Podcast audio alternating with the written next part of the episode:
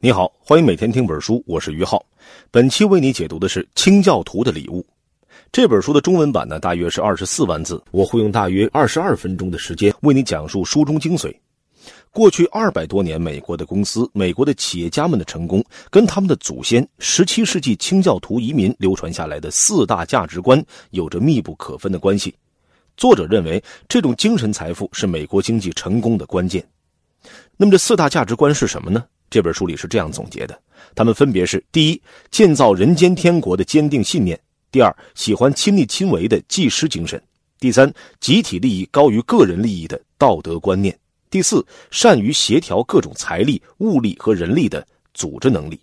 听起来是不是有些不理解呢？哎，这几条啊，这一看是平平无奇，有的呢还挺虚无缥缈的，像什么人间天国呀？哎，为什么说这些东西造就了美国经济和那么多美国知名大企业在今天世界经济格局当中的地位的呢？作者解释说，美国人的创业、经营、管理都是遵循着这些从他们的祖先清教徒那儿流传下来的精神内核，以及从法国人那里学习的重视技术的理念。这就是我们今天着重要讲的。此外呢，作者还根据这些理念总结了美国成功企业的二十五条管理原则，我们也要择要为你讲解几条。在这之前呢，还是依照惯例先介绍一下本书作者。这本书的作者呢是霍伯兄弟两个人，哥哥叫肯尼斯·霍伯，出生在苏格兰，终生致力于不同国家的制造业文化的研究。弟弟威廉·霍伯是一位语言学家、投资银行家。他呢，也是一位经济政策研究机构，叫伦敦财政研究学院的创办人。这兄弟俩呀，都是现代管理学之父彼得·德鲁克的生前好友。八十年代初，哥哥霍伯发表了一篇文章，写的是关于日本工业管理怎么向美国学习的。德鲁克看了以后呢，给他写了一封信，建议他就这个主题写一本书，还说书出版之后他要买一本来看。遗憾的是，这本书是二零零九年在美国出版的。德鲁克呢是在二零零五年去世的，没能看到这本书。这本书的独特之处啊，在于把美国的成功和清教徒精神之间做了个连接。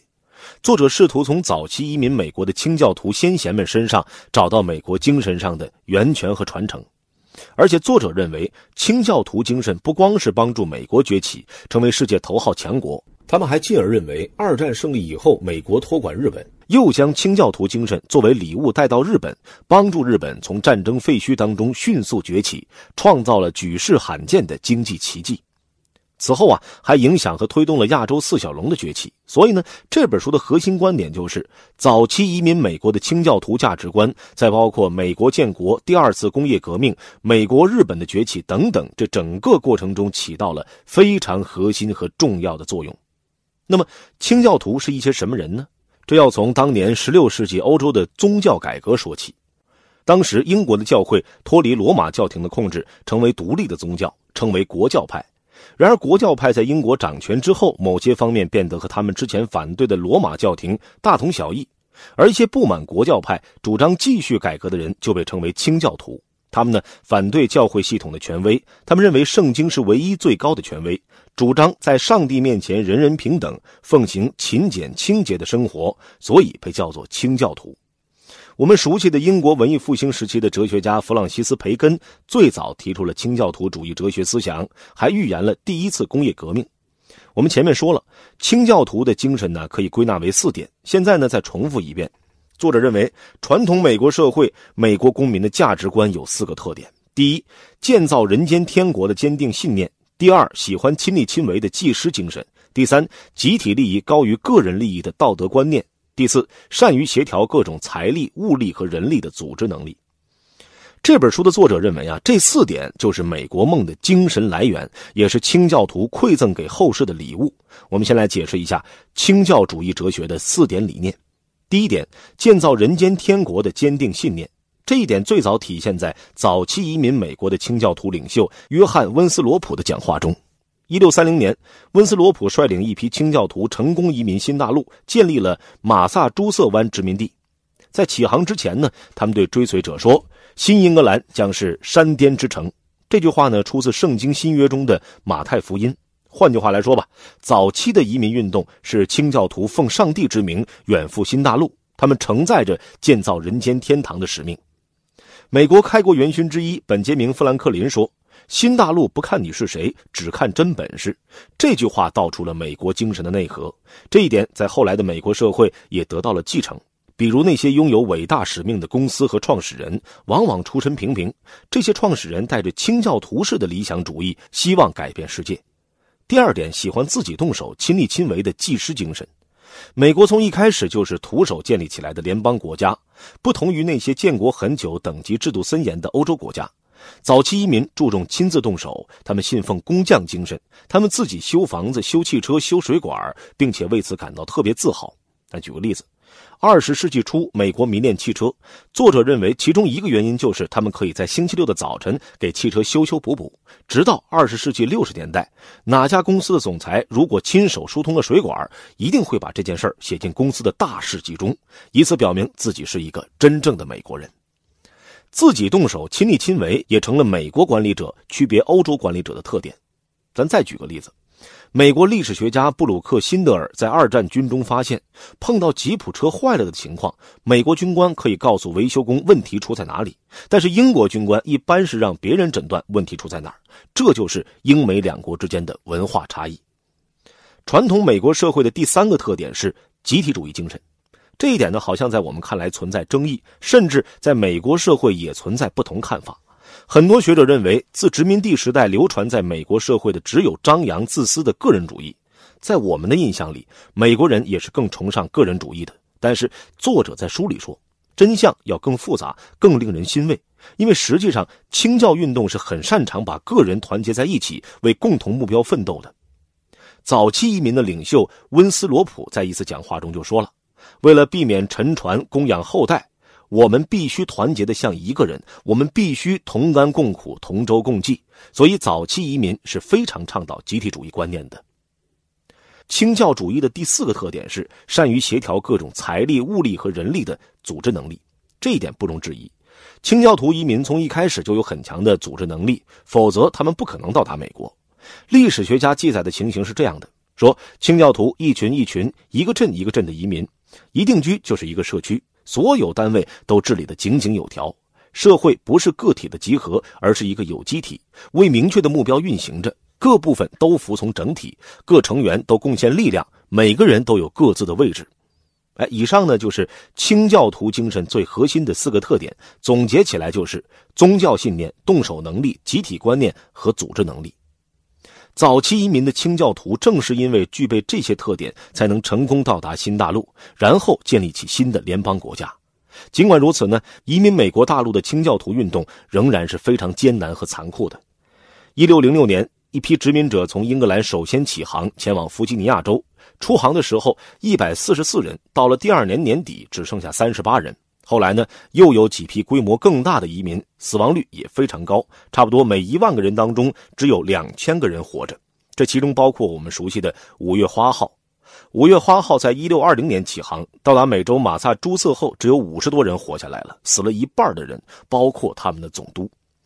直到一六三零年，我们前面提到的那个叫约翰·温斯罗普的领导者，率领了一批清教徒，成功的到达了美洲新大陆。这位约翰·温斯罗普充分汲取了之前移民的惨痛教训，包括准备不足和缺乏有力的组织管理等等。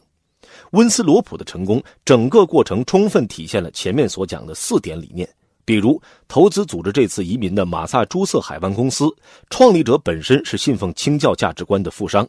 这家公司资金雄厚，它的组织结构和运营模式非常成熟和超前。后来的人发现，他成功的预示了美国管理黄金时代那些龙头企业甚至股份公司的组织结构和运营模式。在一六三零年那一年，他们用小船运了一千多人；之后的十年里，他们用两百艘船又运了一万四千多人。第一批移民包括制革工人、纺布工人、渔民、牧民、泥瓦匠、蜡烛商、军官、医生、裁缝等等，这些人共同建起了这个国家的雏形。这当中非常核心的一点是，他率领的移民行动拥有强大的信念。每当有人问起这次大移民的使命，温斯洛普都回答说：“清教徒奉上帝旨意去新英格兰建造人间天国，同时作为商人，他们还必须让投资有回报，获取财富。这两个目标并不冲突，他们在接下来的几个世纪都是美国的早期移民奋斗的动力和目标。”之后出现了更大规模的向美洲大陆移民的运动，包括17世纪80年代英国贵格会教徒向宾夕法尼亚殖民。贵格会是清教徒的一个激进的分支，他们和清教徒希望净化英国国教不同的地方在于，贵格会的教徒希望净化整个基督教。那么，清教徒移民带到新英格兰的价值观是如何在接下来的半个世纪传遍整个美国的呢？作者的答案是个人和集体在国内的迁移。这其中最值得一提的是摩门教徒的迁移，像马萨诸塞清教徒一样，摩门教徒也是为了逃避宗教迫害而移民的。摩门教徒的领导者杨百翰领导摩门教徒在1846年从伊利诺伊州迁往今天美国中部的大盐湖山谷一带，他们在那儿建成了一座城市，就是今天犹他州的盐湖城。作者认为。摩门教徒这次内部大迁移可以媲美我们前面提到的两次移民运动，包括1630年清教徒移民到马萨诸塞和1682年贵格会教徒移民到宾夕法尼亚。虽然摩门教徒不需要长时间的海上航行，但是他们也穿越了一千三百多英里的草原和沙漠。在这次移民大行动中，杨百翰制定了更周全、严密的计划。他首先选好路线，然后派数批年轻力壮的清教徒沿着路线开路、架桥、造木屋、种庄稼，等待后续的大部队收割。大部队到达盐湖峡谷的时候，他们可以收割庄稼。到那年冬天的时候，几百个小木屋建好了，水坝也建好了，有粮食吃，有房屋住，有水喝。杨百翰在这个过程中懂得如何设计嵌套系统，一环一环紧密相连。同样，摩门教徒的移民使命也是一样的，建造人间天国，同时创造更多财富。此外呢，摩门教徒还懂得如何调配大型资源，显示了他们非常强大的组织和协调能力。他们在盐湖城设立了永久移民基金，把那些仍然留在伊利诺伊的摩门教徒迁移出去。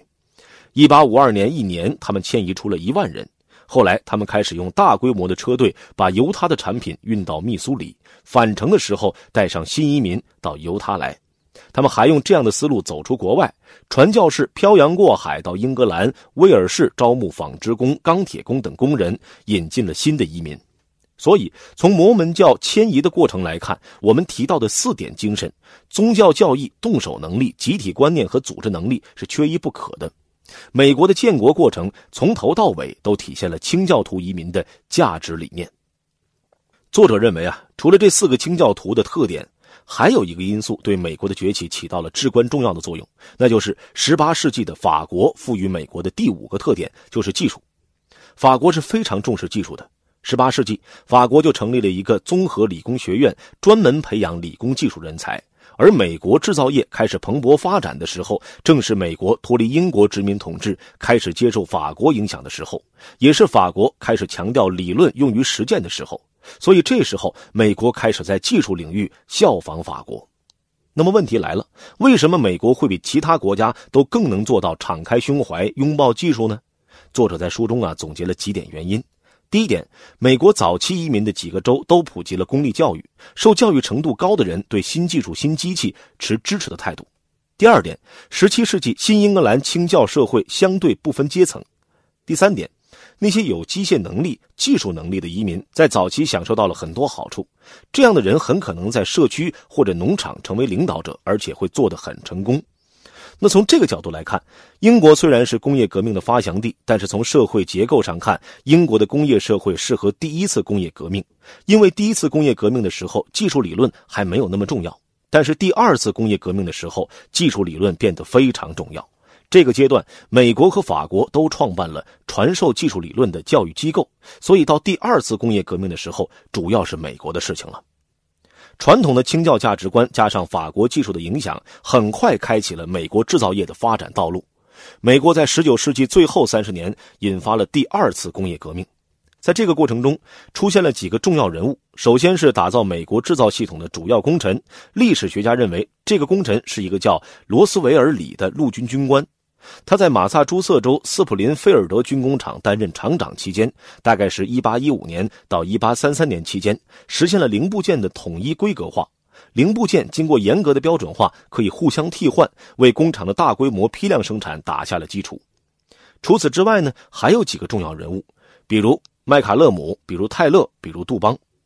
麦卡勒姆呢，也是白手起家的典范。他七岁从苏格兰来到美国，接受了几年初等教育以后，做过木工、建筑师、土木工程师，都很成功。后来他加入了纽约伊利铁路，当了分公司的经理。麦卡勒姆最大的贡献是创造了 M 型组织结构，他把分布型结构和直线职能制结合起来。也就是既按照地域划分分公司，也会在各分公司从上到下设置直线的指挥线，通过这种方式实现了组织沟通和信息的有机运行。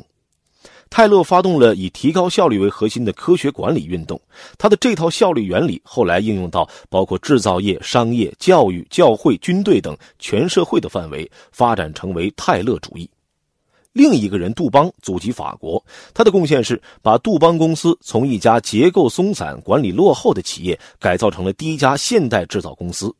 他按职能把公司划分为独立经营的分部，通过股票期权解决了公司所有权和经营权的问题。他采取纵向一体化策略，建立公司自己的销售网络和自己的研究所。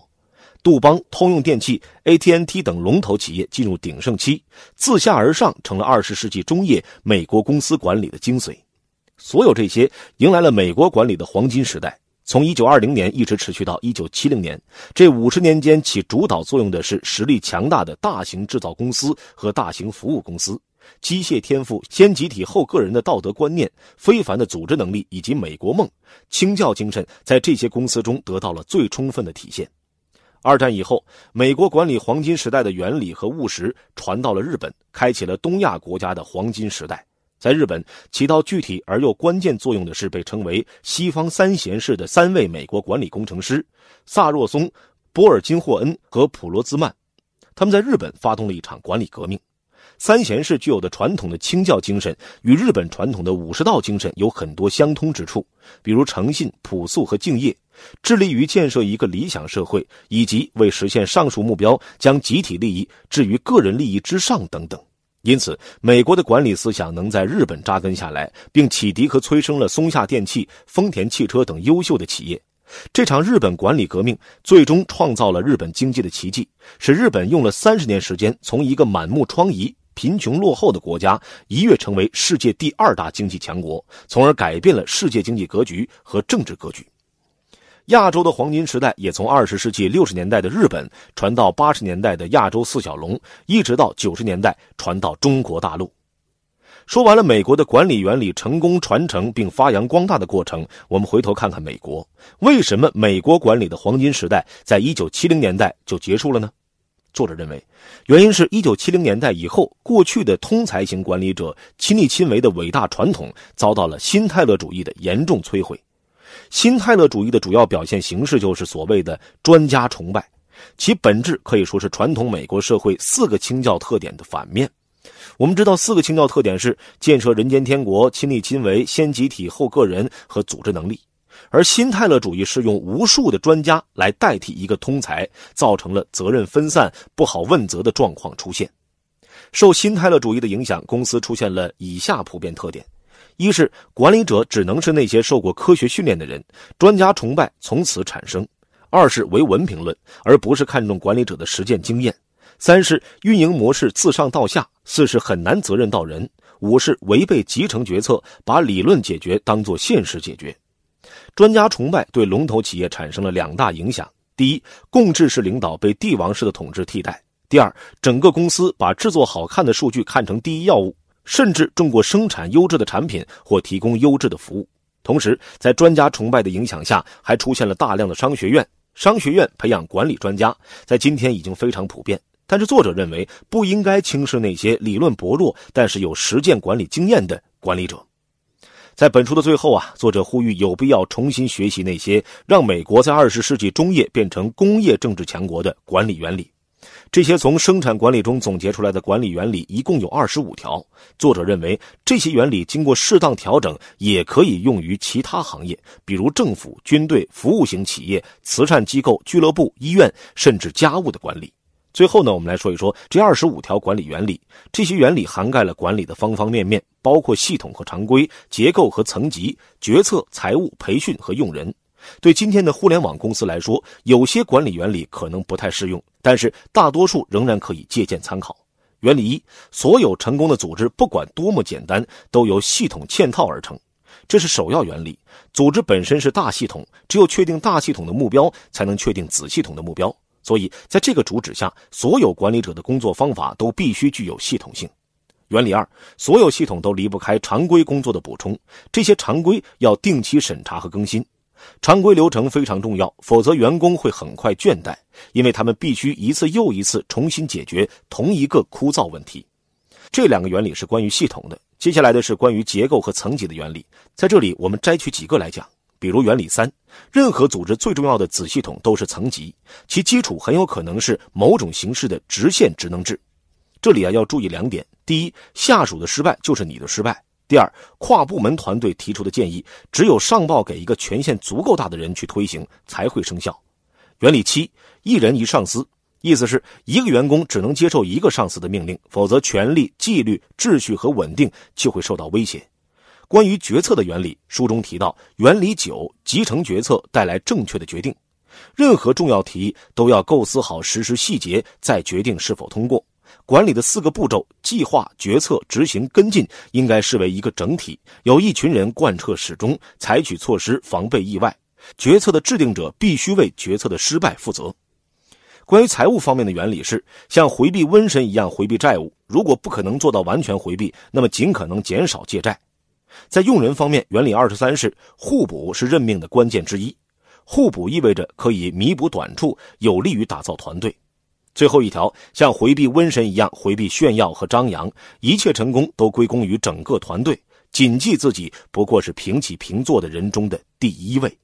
好了，这就是作者总结的美国成功的奥秘。清教徒精神主要包括四个原生的精神特质，分别是宗教信念、动手能力、集体观念和组织能力。同样重要的是对技术的重视，在这个基础上产生了第二次工业革命，诞生了众多成功的企业和商业巨子，并且清教徒的精神还传播到亚洲的日本等国，带动了当地的变革。最后总结了基于清教徒价值观的二十五条管理原理，我们着重介绍了其中的七条，其他的我们将会在文字稿里为你呈现。而关于这本书更多的内容，留待我们一起到书中去探寻。清教徒的礼物电子版，逻辑思维商城有售，欢迎浏览订购。好了，以上就是本期的全部内容。为你准备的笔记本文字就在音频下方的文稿里。这是每天听本书为你特别提供的 VIP 用户专享解读。恭喜你，又听完了一本书。